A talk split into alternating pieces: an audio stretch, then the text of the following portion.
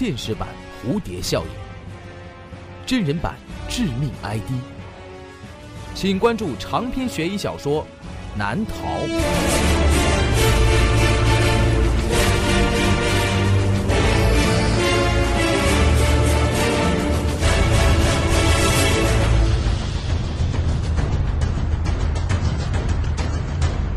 当当、京东、淘宝网上书店均有销售。朱威悬疑工作室创作作品。朱威讲故事。本故事由朱威创作、讲述并制作。这个故事的名字叫做《剪刀》，欢迎收听。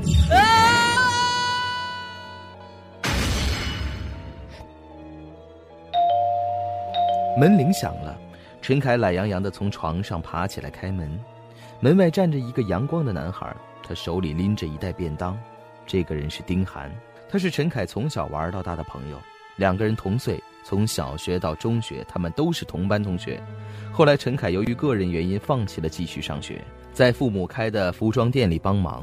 不过他的工作内容并不需要待在店里，而是在家里上上网，搜集货源，在网上和厂家谈价钱、款式等等。总而言之，陈凯负责了一切不需要抛头露面的工作。陈凯，我给你带了好吃的。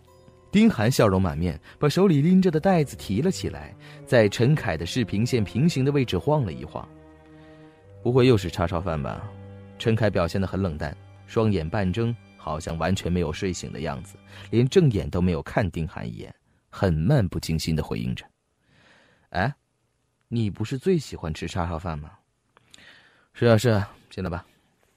陈凯并没有配合丁涵的兴奋，甚至都没有转过脸来面对丁涵，转身又回到了自己的房间。陈凯紧跟着也走了进去，把便当放在桌子上，坐在陈凯的旁边。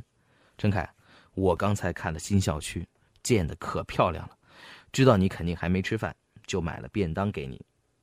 从很小的时候，丁涵就开始像保姆一样为陈凯着想着很多，而且对陈凯的这种冷漠也视而不见。丁涵性格开朗，陈凯的性格则恰恰相反，他阴沉忧郁，对很多事情都相当的冷淡。性格问题导致他也没什么朋友，可以说除了丁涵会主动上门之外，几乎就没有谁记得陈凯的存在。从刚才坐下来之后，陈凯就一直坐在桌子前上网，对丁涵置之不理。而丁涵似乎已经习惯了这种冷漠，他没有说话，只是安静地坐着。过了一会儿，陈凯最终先开口，打破了这像是设定好的沉默：“你终于如愿以偿，跟小雅上了同一所大学了。”小雅和陈凯、丁涵一同长大，她聪明、温柔、可爱。陈凯和丁涵从小就一起喜欢小雅。但由于某种原因，小雅已经很长时间没有跟陈凯接触了。呃，是，确实听说他也在这所大学，不过今天一整天我都没看见他。啊，对了，这次我来有件事情想告诉你，你先等等，我也有事儿想跟你说，让我先说，行吗？啊，呃，好吧，那你先说吧，什么事儿？丁涵的语气显得有些紧张。小雅昨天晚上来找过我，她，她，她来找你做什么？你的意思他不能来找我？呃，不，我没有这个意思。你，你接着说。小雅来找我，她说有事情让我帮忙，找你帮忙。对，他来找我。把我带到了咱们小时候经常一起做游戏的那个花坛，他对我说：“他在花坛里埋了一个东西，那是他很小的时候就藏在这里的。”他递给了我一把小铁锹，让我在他指的地方挖。你挖了吗？挖了。我很好奇，你知道的，我们三个小的时候最要好，经常在这里做游戏。我们玩过很多游戏。小雅她是个女孩子，女孩子就是喜欢幻想，那里说不定真的埋着什么能让我们回忆到童年欢乐的东西。于是我就开始在她指的地方挖掘。那，挖到什么了吗？挖到了，不过我挖了很久。当时我就非常奇怪，她说她是在很小的时候埋了一个东西。但是，一个小孩子怎么可能挖出这么深的一个坑？那你挖到什么了？我当初感觉铁锹碰到了一个硬硬的东西，我扔下铁锹，拨开上面的土，我看见露出来的是一个金属盒子。我小心翼翼的把盒子拿出来，那盒子上还有一把精致的小锁。女孩用的东西就是可爱啊，不过那只是一个装饰锁而已，一拉就开。紧接着我打开了那个盒子，那里面有东西吗？有，是什么？里面是一把剪刀。什么？对。一把剪刀，一把带着血迹的剪刀。虽然那上面的血迹已经发黑了，但是我仍然能在打开盒子的一刹那，闻到里面有一股浓烈的血腥味儿。就在这个时候，小雅走了过来，她弯下了身子，拿起了剪刀。她对我说：“这把剪刀是她埋在这里的，因为这上面记录了这么多年来她的罪恶和痛苦。现在，她要用这把剪刀结束她的生命。”还没等我反应过来，她就用这把剪刀刺向了自己的喉咙。剪刀虽然在这里埋了很久，但却依然锋利。小雅那细嫩的皮肤根本抵挡不住这么尖锐的金属，剪刀顺利的刺了进去。我当时被吓呆了。不知道该怎么办，但是这还没完，小雅又用两只手拿着剪刀，不停的在自己的喉咙里一开一合，边剪还说剪刀硬还是石头硬，那鲜血就顺着小雅的喉咙还有那把剪刀一滴一滴的滴在地上。够了！丁涵突然间打断了陈凯的叙述。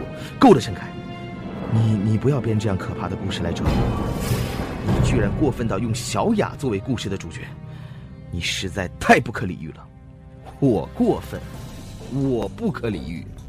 丁涵，你看看我的脸，你说我们到底谁过分？陈凯突然间把自己一直侧过去的右脸转了过来，那右半边脸上有一道长长的伤疤，那刀口又深又长，从陈凯的嘴角一直延伸到他的右耳下面。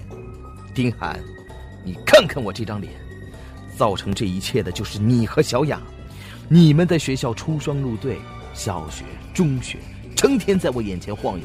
我最大的心愿就是你们能离我远一点，最好永远别再让我看见你们。就是因为这个，我才选择了放弃上学。你们忘记我这张脸是谁弄的了吗？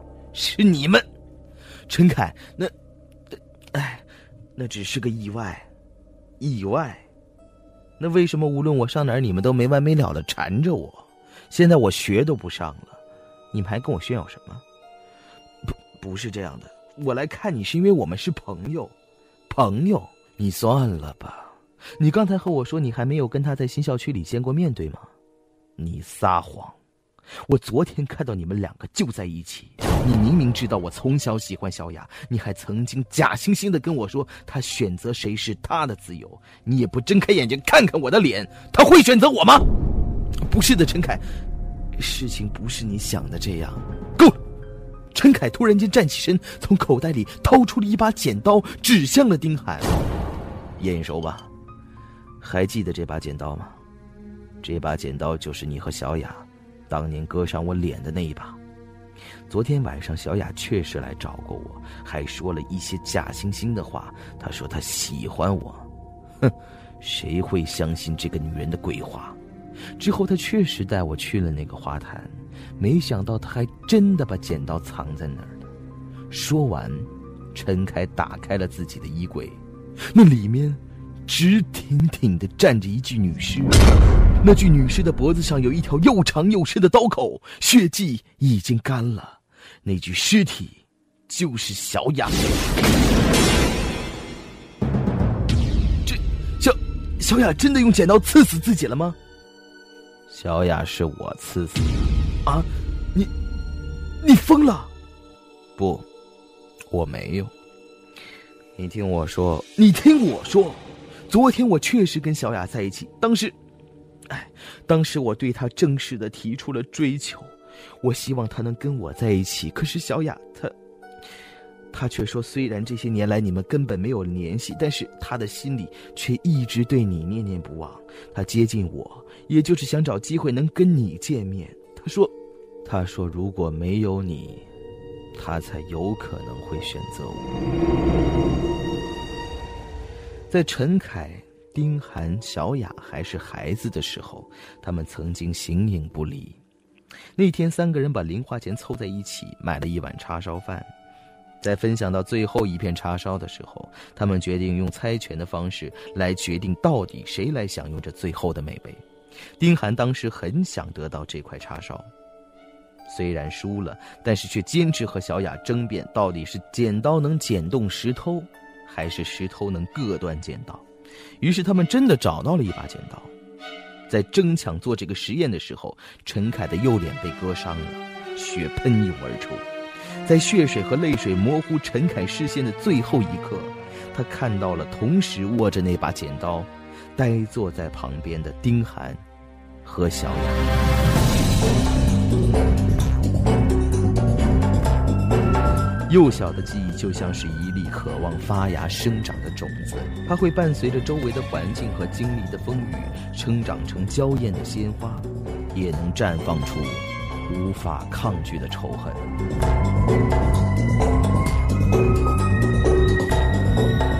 好了，这就是我为您讲述的剪刀的故事。感谢收听。